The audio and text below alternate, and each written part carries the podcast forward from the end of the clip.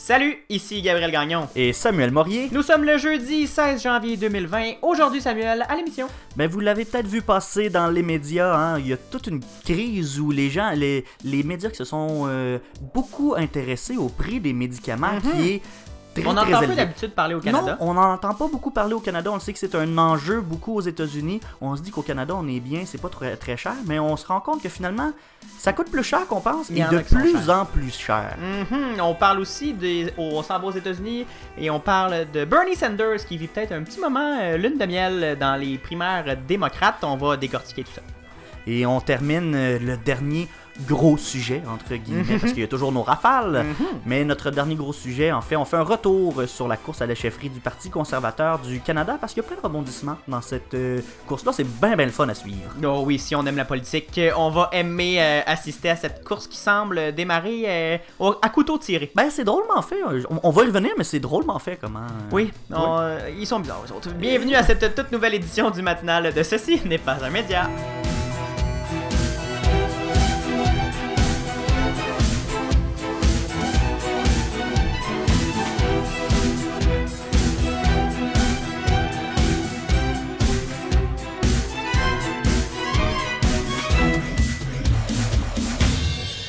Bonjour Samuel! Bonjour, Gabriel! Mon dieu, on commence ça avec un petit fou rire. oui, oui, ouais, on riait pendant ce jingle-là, cette affaire-là. ouais. Voyons donc. J'ai juste dit, ils sont bizarres eux autres, mais c'était pas. Il n'y avait aucun jugement. C'était juste le- la course, elle est drôlement montée. Oui, c'est ça. On va, on va pouvoir en discuter euh, tout à l'heure, euh, si tu veux, Gabriel. Mais effectivement, c'est. En fait, c'est parce que c'est les, euh, les balises qui ont été mises qui, qui arrivent à un drôle de moment. Puis ça vient un peu tout débalancer le plan qui avait, Oui. été, qui avait été mis. De personnes. Ah là là, c'est compliqué. Mais c'est le fun à suivre. C'est le fun à suivre. Exactement, d'où le commentaire sont bizarres eux autres. Là. C'est peut-être pas pour dire que les conservateurs c'est une gang de bizarres. Là. Loin Ah, Gabriel? de moi de. C'est notre dernier show de la semaine. Oui, on, c'est un. Est-ce qu'on ramène le concept de jeudi festif, Samuel? Qu'on a- va voler au tout ski on pourrait. Shooter! non, peut-être pas. On n'est on pas diffusé à 17h, Non. jusqu'à 17h30 le, le jeudi soir. Non, parce que dans ça. le temps, on faisait les jeudis festifs pendant les fameux 5 à 8 de l'Université de. Sherbrooke. Mais on, hey, on, on, on- était très à jeun pendant Ouais. le show. Pour les gens, j'ai encore une fois brisé la magie parce qu'on dirait que c'est ça mon rôle là, dans cette émission-là. Je vais briser la magie. On enregistrait le matin cette journée-là parce que j'avais un cours pendant le Ça moment d'enregistrement. personne de rien faire. Non, voilà. Et euh, nous, on est diffusé le matin, alors ça serait bien bizarre de. Et on enregistre le soir. Mais- non, on, enregistre- on est en direct à tous les jours à 7h sur le web, Samuel. Oui. Du lundi au jeudi, dès 7h Tout le et temps. dès 9h à la radio. C'est fait que 88.3. Samuel, on parle d'un sujet un peu connexe. Ouais, là, on va revenir un peu euh, sur, euh, sur, sur le sérieux. hein, Oui. Parce que c'est belle fun euh, s'amuser, mais regarde, à un moment donné, le plaisir, c'est pas juste ça. La vie, c'est plate, puis faut babouiner tout le temps. Euh, non, mais Gabriel, je sais pas si t'as vu ça passer, mais moi, j'avais j'avais jamais vu ça. On dirait que ce sujet-là, euh, c'est c'est comme une traînée de poudre. On en a parlé dans un article à un moment donné, et là, tous les médias s'en Mhm. sont emparés. Il y a des enquêtes qui sont sorties en même moment, puis là, c'est devenu une panique sociale, on dirait. Ben, comme on disait euh, à- en ouverture d'émission, c'est un sujet qui est très, très, très euh, présent dans l'actualité américaine. Ah oui, on se souvient de Bernie Sanders qui avait pris un autobus pour venir acheter ses médicaments au Canada. Oui, il y a des gens qui viennent acheter des épipènes au Canada Ouais. parce que le prix est ridiculement bas par rapport au prix aux États-Unis. C'est un enjeu très très important pour les Américains parce qu'ils n'ont pas le même système Mhm. de santé. On va reparler d'ailleurs des mesures euh, proposées par euh, M. Sanders pour euh, améliorer peut-être le système de santé américain, mais c'est un enjeu très présent qu'on entend peu parler de ce côté-ci de la frontière parce que c'est nationaliser les soins de santé Oui. et on- le, le- le gouvernement achète lui-même les, médica- les médicaments à un prix vraiment inférieur que si, si, euh, moi, ou Gabriel Gagnon ou toi, Samuel Morier, les achetaient individuellement. Oui, je vais y revenir un petit peu plus tard, mais en gros, le gouvernement qui fait des, euh, des ententes, qui négocie avec les entreprises pharmaceutiques pour euh, trouver le meilleur prix possible, et c'est ensuite, euh, une- fois que c'est approuvé, ben, c'est le gouvernement qui décide de rembourser l'achat de nos Mhm. médicaments quand on reçoit une prescription. Euh, avant de commencer, Gabriel, on dit souvent que nous, ça coûte pas cher, on a des médicaments, puis quand on va chez le médecin, c'est vrai qu'en général, ça coûte pas si cher que ça, Mhm. des médicaments, mais de plus en plus, on voit des, des, euh, des, médec- des, des traitements, des, des, des, méd- des médicaments. Je voulais pas répéter médicaments, mais je vais le dire, hein, je vais le répéter. Et on en voit de plus en plus qui coûtent excessivement cher. Vite comme ça, est-ce que tu as une idée du prix du médicament le plus cher sur le marché en ce moment? Hmm, Ben, mon premier. euh, ben là, euh, mon premier réflexe était de dire quelques centaines de mille, mais là, je vois que c'est pas ça du tout. Non, effectivement, moi ça m'a excessivement surpris, mais le médicament le plus cher sur le marché, c'est le Zolgensma, Ok. qui est un médicament... euh, c'est un traitement génique, en fait, sur- qui, qui agit sur les gènes. Il coûte, attention, 2,8 millions de dollars canadiens la dose. La dose, pas le traitement complet. Non, ben en fait, en même temps... un- Déjà un- là, ça aurait été cher. un mais- traitement, c'est assez. Ok, oui, c'est- très efficace par contre comme, euh, comme médicament. Ok. Euh, c'est une thérapie génique hein, pour traiter l'amyotrophie spinale, qui est une maladie héréditaire qui détruit les muscles et qui éventuellement ben, cause le décès de la personne qui en est atteinte. Donc c'est une grosse maladie euh, très sévère. C'est souvent des enfants, puis les enfants qui meurent en bas âge malheureusement. Ok. Et donc, ce médicament-là qui, qui, a été développé par une entreprise qui est maintenant disponible, mais à ce prix-là, on s'entend, on peut pas se l'acheter. Non. Moi, je peux pas me le payer. Moi non plus. Toi, tu peux pas te le payer. C'est bien rare les gens qui peuvent se le payer. Et à ce prix-là, le gouvernement non plus peut même pas se le payer. En fait, des médicaments, quand ça coûte trop cher, le gouvernement refuse de euh, couvrir euh, le- les dépenses. Et donc, euh, ce, ce médicament-là, pourquoi on en a entendu parler euh, dans les derniers jours, c'est parce qu'il y a un garçon de Repentigny qui a gagné à euh, la loterie de la vie, si on peut dire, parce que en fait l'entreprise qui, euh, qui commercialise ce médicament-là avait décidé de faire euh, une loterie et on, on a vu que la demande était très, ben, très élevée, relativement élevée. Il y avait de Mhm. plus en plus de demandes, mais les gens sont pas capables de se l'offrir. Donc l'entreprise a décidé de donner 100 doses dans, à, à travers la planète. Et il y a un garçon de Repentigny qui a réussi à avoir une dose. Il y a un autre garçon euh, a- canadien aussi qui a réussi à en avoir un traitement. Est-ce qu'on a une statistique sur le nombre de personnes qui sont atteintes de la maladie? Euh, c'est une euh, très bonne question. J'ai pas, euh, j'ai pas pensé prendre en note tout ça, mais c'est sûr que c'est pas, c'est, une- c'est les médicaments qui coûtent cher, c'est des médicaments pour des maladies rares. Donc c'est sûr que euh, le, le pourcentage, les statistiques doivent pas être très très élevés. Et euh, donc on a vu des médicaments, c'est des médicaments qui coûtent cher, mais c'est des, mé- des- des médicaments qui sont également très très efficaces et de plus en plus efficaces. On a vu par le passé des médicaments qui font repousser les os chez des enfants qui sont nés Mhm. avec presque pas de structure euh, squelettique.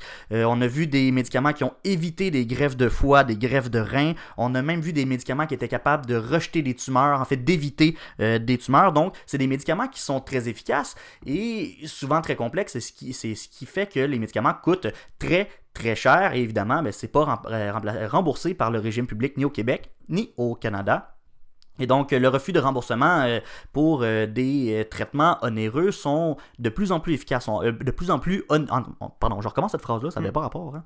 Euh, le refus des remboursements au, au pays au- au- et au Québec, ben, c'est de plus en plus fréquent. On le voit parce que le prix des médicaments, en fait, augmente de plus en plus et si on voulait rembourser tous les, les- tous les, les- les- les médicaments qui sont prescrits ou qu'on aurait besoin, ben ça coûterait beaucoup beaucoup trop cher euh, Mhm. à l'État et c'est pour ça qu'on est obligé de dire non à certaines euh, demandes. Et là, juste pour vous donner un exemple de chiffre, là, je vous disais que ça augmente les prix à chaque année.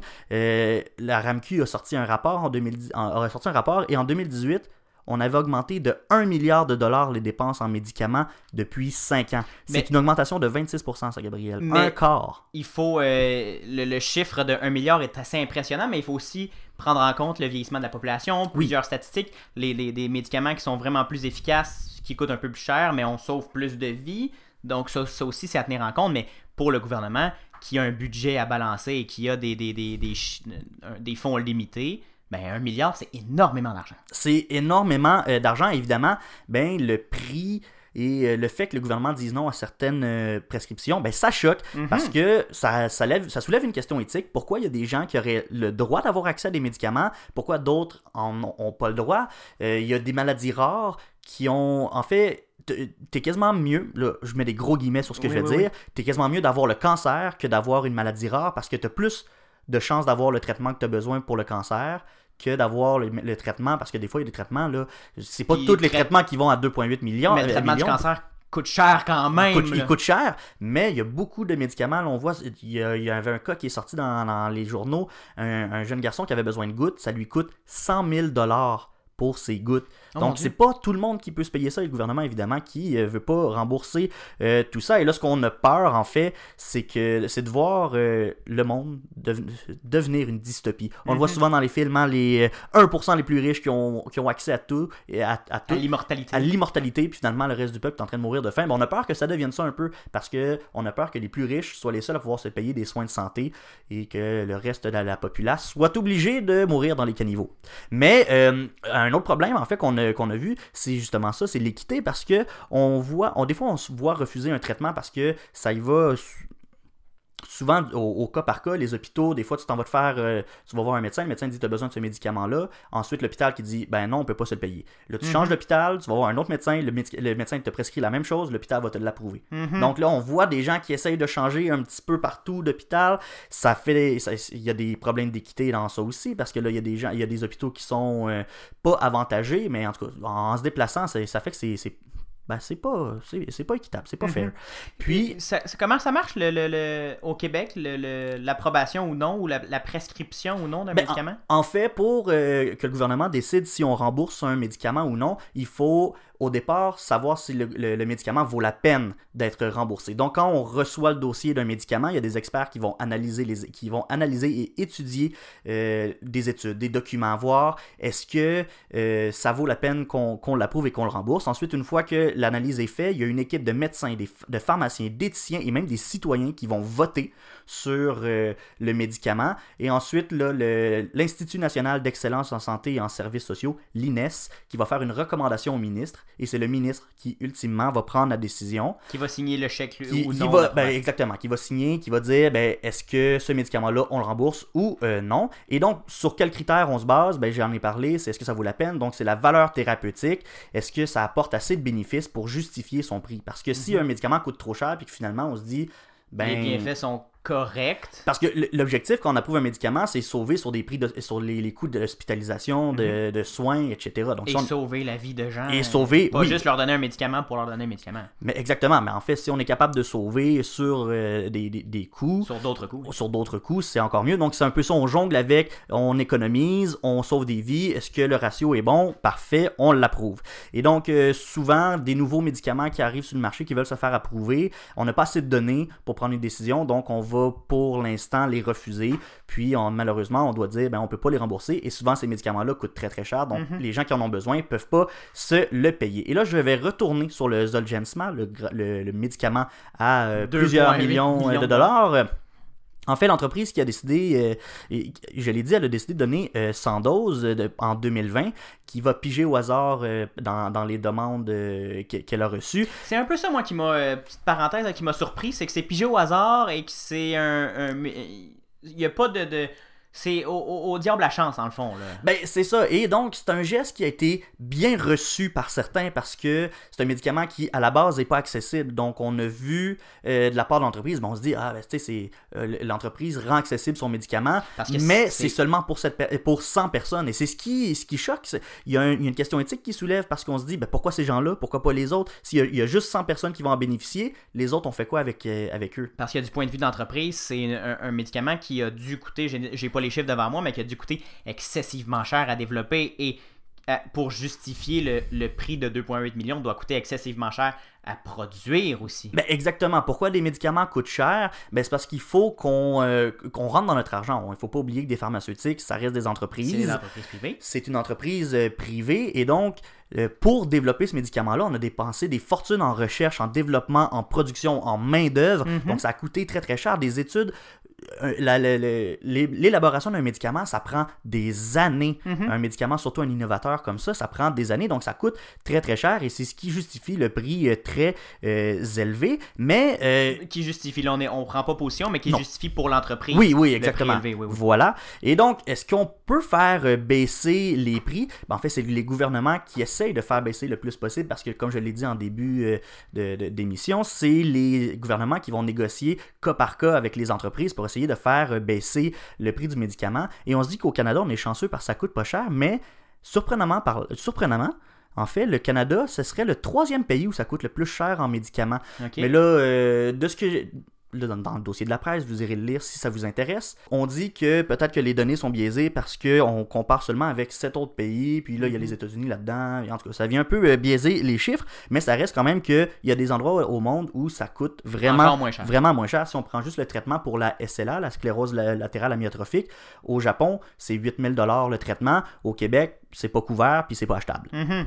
Et donc, euh, il faut qu'on. Ces, ces médicaments-là, je l'ai dit, il faut qu'on rentre dans, dans notre argent. Mais là, il y a des gens qui voient. le- le- je retourne encore sur le, sur le, le cas de la, la loterie. Mhm. Il y a les, les détracteurs voient dans cette euh, loterie-là une méthode un peu de propagande de la part de l'entreprise parce que c'est un espèce de coup de pub.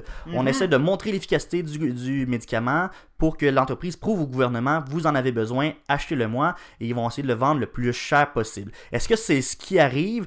Je peux pas le dire, Gabriel. Je suis pas dans la tête de cette entreprise-là. Euh, mais euh, c'est les, détract- les détracteurs de, de, de ce, de cette initiative-là. C'est- ce qu'ils disent. C'est facile de, de- aussi de, tomber à cette conclusion-là parce que le, de faire une loterie pour un, un, un- un- médicament si cher, de, on en- justement on en parle, donc veut, veut pas, l'objectif va être quand même atteint de, de- que ce médicament soit connu parce que jusqu'à il y a euh, 30 minutes, je ne savais pas que ce médicament existait.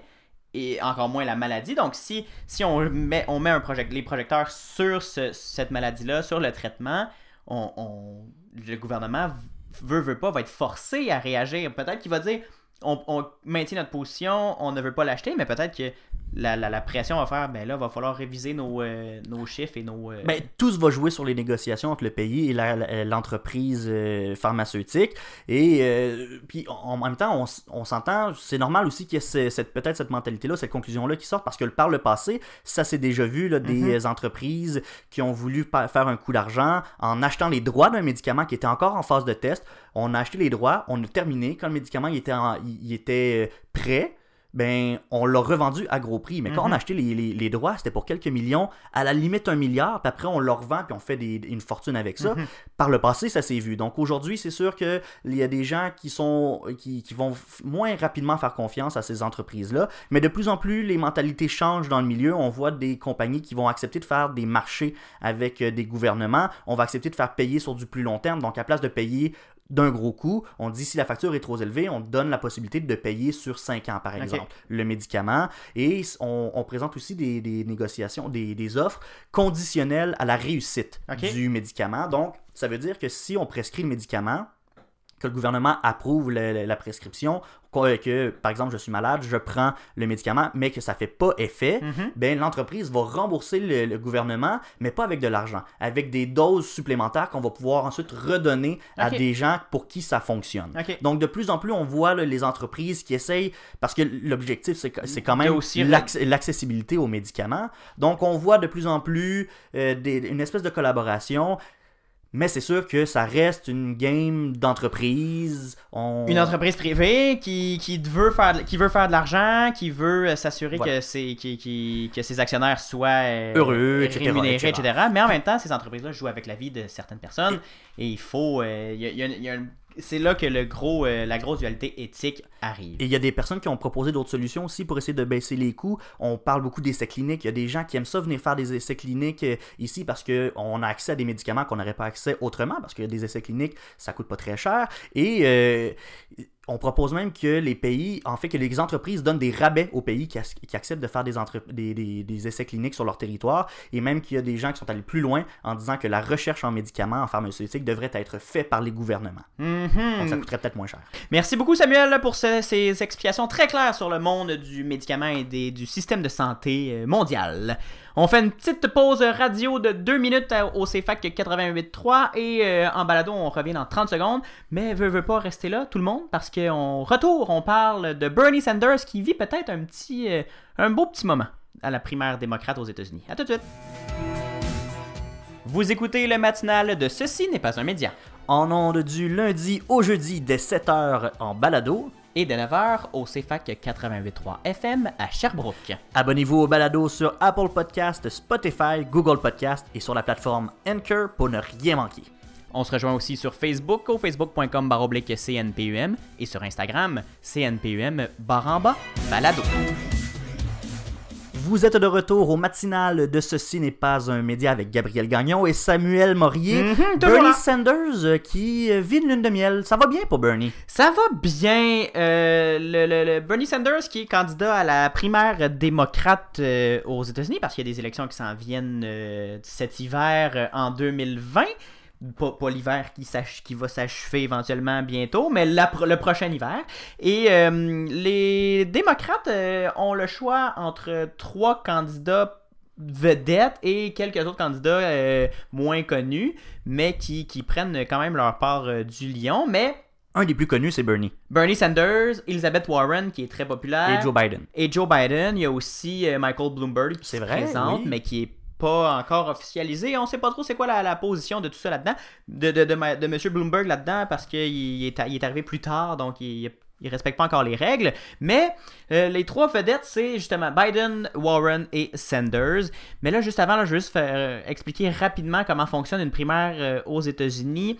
Il y a le caucus de l'Iowa a lancé lundi les, les, les dites primaires démocrates. Il y, a il y avait d'ailleurs un débat mar- mardi. Et euh, les primaires, là, ça se déroule de janvier à juin. À, la fin de l'été, il y a la convention nationale qui se déroule et il y a les présidentielles début novembre. Dans les primaires, chacun des États et territoires dispose d'un nombre défini de délégués à envoyer à la convention et c'est en fonction du poids démographique de chacun, mais aussi de la couleur de l'État. Par exemple, les républicains favorisent l'État du Texas qui vote traditionnellement rouge et les démocrates favorisent l'État de New York qui, vote plus naturellement bleu, une blue state. Et donc, ces États-là ont un nombre plus important de délégués à envoyer. Chez les démocrates, il y a environ un délégué sur six de la Convention nationale qui n'est pas élu au cours des primaires, mais qui siège de droit. De, fait que ça fait qu'il n'y a pas de mandat obligatoire et on, il peut s'engager parce qu'il n'y a pas de mandat des votants et il peut s'engager pour le candidat de son choix, ce qui brouille parfois la, un peu la lecture des analystes et des experts de la politique de la primaire. Attention, par contre, il y a une différence entre primaire et caucus. Une primaire, c'est assez simple, chacun vote pour les délégués de son État ou du- de son territoire. On additionne le tout. Et c'est cané, c'est le, le- le- le candidat qui remporte le plus de, de votes qui passe euh, aux étapes suivantes. Un caucus, c'est plus compliqué. Il s'agit d'un vote en pyramide à partir de l'échelon le plus euh, petit possible. Les militants se réunissent au niveau de leur bureau de vote et élisent leurs représentants au niveau du comté, qui eux-mêmes élisent leurs représentants au niveau de l'État, qui eux-mêmes élisent leurs, leurs délégués à la Convention nationale et qui, eux, votent pour le candidat. Euh, C'est bien compliqué pour rien. c'est très compliqué, c'est pas toujours démocratique, Samuel, c'est des fois bizarre, mais euh, c'est quand même utilisé là, les caucus par une quinzaine d'États. Après, là, il reste tout un système de répartition de délégués qui sont envoyés à la Convention nationale. Chez les démocrates, la, règle est simple, c'est la proportionnelle qui est appliquée partout. Ou les républicains, ils ont un autre système, mais là, ils sont pas en primaire. Donald Trump est jusqu'à preuve du contraire le candidat à la présidentielle de 2020. Et euh, chaque, chaque candidat obtient un nombre de délégués proportionnel au score qu'il obtient dans l'État. Quand est-ce qu'on va connaître les résultats? Parce que là, ça commence euh, cette semaine avec le- l'Iowa. Ben, ça va se dérouler jusque euh, cet été. Là. On va en entendre parler tout l'hiver, tout le Ben du printemps. plaisir en perspective. Ben du plaisir en politique américaine. Le, but du jeu, là, c'est euh, un peu comme les Hunger Games. On court, on dit des affaires, on va se cacher, on dit d'autres affaires et on essaye de ne pas mourir euh, avec toutes les embûches qui, sont, euh, qui nous sont lancées dessus. Et on essaie d'arriver à, à la finale avec le plus de, délégués qui disent oui, je vote pour tel candidat, je vote pour tel autre candidat. Donc maintenant que tout ça est expliqué, Sanders vit, vit peut-être une petite lune de miel dans, à la- à la- au caucus de l'Iowa parce qu'il est à peu près à 20%, 19,9% si je me souviens bien, contre 20% pour Biden. Ils sont les deux vraiment au coude à coude. Euh, mais comme, comme je l'ai dit, là, c'est pas tout à fait euh, représentatif parce que Mhm. c'est un caucus et non une primaire. Euh, Bernie Sanders, là, qui attire énormément de monde avec ses politiques qu'on- qui sont très, très, très, très, très à gauche pour les Américains. Puis même pour les démocrates, c'est très à gauche aussi. Oui, mais pour le, le- le peuple américain, c'est à gauche. Pour ici, c'est un peu la norme. Il, il propose l'assurance maladie universelle, le- le- l'école gratuite Mhm. jusqu'à euh, un, un- Ils proposent des choses qui se font ici. qui sont un peu partout en Occident, Ouais. mais qui sont du jamais vus euh, aux États-Unis. Donc, euh, il veut l'assurance maladie universelle, je l'ai dit, qui est une hérésie. On rit parfois de notre système euh, aux États-Unis, le, système canadien. Les Américains rient parfois de nous en disant que ça coûte très cher et qu'on attend très longtemps aux urgences. Il veut radier les dettes, certaines dettes exorbitantes des- d'étudiants. Il veut un Green New Deal. On se rappelle d'Alexia Ocasio-Cortez, euh, Alexandra Ocasio-Cortez, pardon, qui avait proposé ça, un Green New Deal, euh, qui est une proposition très ambitieuse pour changer l'économie polluante en économie verte, plus juste, plus fonctionnelle. Donc, euh, il y, a- il y a plusieurs propositions très à gauche, mais qui attirent une énorme partie de l'électorat. Beaucoup En- des jeunes, j'ai l'impression aussi. Beaucoup de jeunes, mais aussi beaucoup de, de, de gens qui ont été tentés par l'expérience Donald Trump, qui se rendent compte finalement que peut-être c'est pas payant pour eux, qu'il faudrait peut-être essayer autre chose. aux- Mhm. Un changement de mentalité. un changement de mentalité. Ils se, ils se sont rendus compte que les- les- les- les- ce, ce côté-là de, de la politique va, leur fait peut-être pas, mais là, on va essayer l'autre côté euh, complètement opposé. Peut-être que là, on va avoir du vrai changement. Donc, Bernie Sanders flotte un peu dans une, une espèce de, de, de- de beau. euh, c'est un beau moment pour lui. Pour toutes sortes de raisons. Il a d'ailleurs euh, amassé 34 millions de dollars Wow. en dons. Et Ça, là, c'est plusieurs Zolgensma. ça. Ouais. c'est à peu près 15. Mais euh, c'est euh, 34 millions et c'est pas des, des gros dons. C'est pas euh, le- le- c'est c'est des dons de 5 10 20 Ça en fait des gens qui ont donné. Exactement, et c'est là qu'on peut voir la force du mouvement. Les analystes américains se disent si le, le mouvement continue sur sa lancée, si les gens qui, leur donnent, qui lui donnent 5$ continuent à, à- à appuyer le candidat, ben, il va peut-être finir la, la- la primaire avec euh, une énorme majorité de délégués et sera peut-être le. le- le- l'adversaire de Donald Trump, Donald Trump a déjà commencé à aiguiser ses couteaux et l'a traité de crazy Bernie Sanders, Mhm. euh, fidèle à son habitude. Ben, Il- hein, ça- on n'est pas surpris encore une fois. non, on n'est pas surpris. On, on va rapidement euh, passer à des petites nouvelles concernant la course au Parti conservateur du Canada, Sa- Samuel. Oui, ben te souviens-tu de Brian Brulotte? Oui, Hein, qui se présentait pour le cette semaine. La semaine dernière, Oui, la qui a semaine annoncé dernière. ça. Eh bien, ben, finalement, il se présente plus. Ah. Ah non, Bon. il a abandonné. Oui, déjà, parce qu'il il s'est présenté une semaine, puis finalement, il s'en va.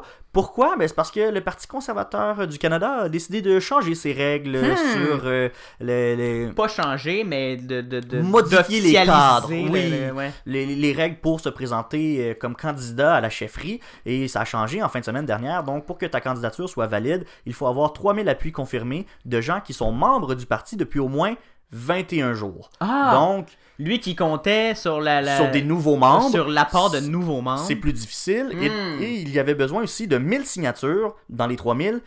Qui, les 1000 soign- signatures qui doivent être obtenues d'ici le mois prochain. Oh. Et là, lui qui est un peu un inconnu, c'était plus difficile euh, euh, pour lui d'acc- d'accumuler les signatures. Ça serait-tu un petit coup, un petit coup, euh, coup fourré de l'establishment conservateur pour. euh, Peut-être, peut-être. Hmm, on le sait pas trop, hein. Hmm. Et, mais il y a aussi eu des, des débuts difficiles, il faut dire. Son site internet était criblé de fautes. Oui. Il, il a fait rire de lui un peu. Il a présenté une lettre d'excuse qui, elle aussi, contenait une faute. mhm. Donc, crédibilité, on repassera. La grammaire, hein, Gabriel. C'est connais ça. difficile. Ça pardonne pas. Non, hein? ça Ouais, pardonne on, on y espère avec ça. Sinon, un autre candidat p- possible, potentiel, qui retire l'attention, c'est Richard Descaries, qui pourrait se Oui. présenter pour, Mais euh, pas- pour, ben, pas pour une raison particulière. Oui, pas pour les, les belles intentions et les, les- le- le- l'appel du service public, mais... Non, pour contrer Jean Charest. Oui, Parce que lui, pour lui, Jean Charest, il n'y a pas d'affaire là. c'est pas un Hein? conservateur. C'est pas un conservateur et lui, en fait, son gros point, c'est un- une personne qui fait face à des euh, accusations, pour une personne qui est au cœur d'un processus d'enquête euh, Mhm. criminelle. Pas d'accusation encore. Non, c'est pas d'accusation, mais qui fait l'objet d'une enquête criminelle, ne peut pas se euh, présenter. Il trouve aussi que son passé de Libéral. chef libéral, aussi de candidat euh, conservateur progressiste, ça fit plus. Ça, Il- Et Richard Descaries est contre euh, l'avortement. oui, c'est oui. un, conservateur social Mhm. contre l'avortement parce qu'il considère que c'est pas un soin de santé. Euh, il veut pas prononcer sa, sa position sur le mariage gay, mais lui, il veut changer l'appellation pour que le mariage désigne seulement les unions religieuses et le Ah! reste, ce serait des unions euh, On peut civiles. deviner sa position. Donc, euh, pour lui, euh, Jean Charest n'est pas un vrai conservateur. Il ne mériterait pas de, euh, gagner euh, le poste. Mais il n'est pas le seul à le penser. Il y a des gens dans le Parti conservateur. Il y a le sénateur et organisateur conservateur Léo Oussakos qui lui aussi juge que Jean Charest n'aurait pas assez d'appui. Son passé, encore une fois, à la, tête du PLQ, ben, ça lui nuit. Et comme il y a l'enquête, encore une fois, ben, ça va plutôt être difficile. Et il y a aussi le fait que, selon les nouvelles règles, un candidat, le candidat à la chefferie doit être membre du Parti conservateur du Canada depuis au moins six mois. Mais Il y a quand même des, exemp- des exemptions qui sont possibles. Le comité qui, euh, qui décide. Et donc, c'est un peu pour ça on se dit que même s'il fait l'objet d'enquête criminelle, peut-être que le comité va dire Oh, on te laisse passer pareil. Parce que quand tu veux déposer ta candidature, tu réponds à la question Avez-vous un passé criminel? Tu dis oui ou non. hmm, Et là, euh, on le sait pas. ben jusqu'à preuve du contraire, Jean Charest euh, n'en a Vrai, pas. vrai. On va faire en une seule phrase un petit retour sur la France, euh, qui euh, le, le gouvernement français va peut-être faire une concession sur euh, l'âge pivot de Ah. 64 ans, euh, qui est uni- unanimement rejeté par les syndicats. Le premier ministre a dit qu'il était disposé à retirer du projet de loi la mesure prévoyant un âge d'équilibre de 64 ans, mais il va falloir qu'ils s'entendent avec les syndicats pour trouver un autre moyen d'équilibrer les finances du nouveau régime unique de retraite. Et Samuel, en une phrase, là. T'aimes beaucoup les données, hein, Gabriel? Oui, Ben, faites attention si vous êtes des utilisateurs de Tinder et Grindr parce que euh, les données qui sont revendues à des tierces parties, et là on parle d'adresse IP, d'âge, de le sexe des utilisateurs et une multitude d'autres euh, informations, dont l'orientation sexuelle, qui sont ensuite utilisées implicitement. implicitement, oui, doute, euh, ouais. exactement, qui sont ensuite réutilisées pour mieux cibler la publicité. Donc, faites attention. hein, on pense qu'on va trouver l'amour de nos vies. Ben non, hein, on trouve des publicités de RAM. Mon Dieu, ça, quelle chute! Merci Samuel, on Ça se reparle de lundi parce que c'était la dernière émission de la semaine. Et on prend la fin de semaine. Oui, on prend la fin de semaine, on va recharger nos batteries et euh, notre petite besace d'actualité de 7h lundi euh, en balado et de 9h euh, à CFAC au 88.3 à Sherbrooke. Suivez-nous sur tous les réseaux, le Twitter, Instagram, Facebook, Tinder. Non, pas. Allez pas là-dessus, on vole nos données. bye bye, Gabriel. Salut à lundi!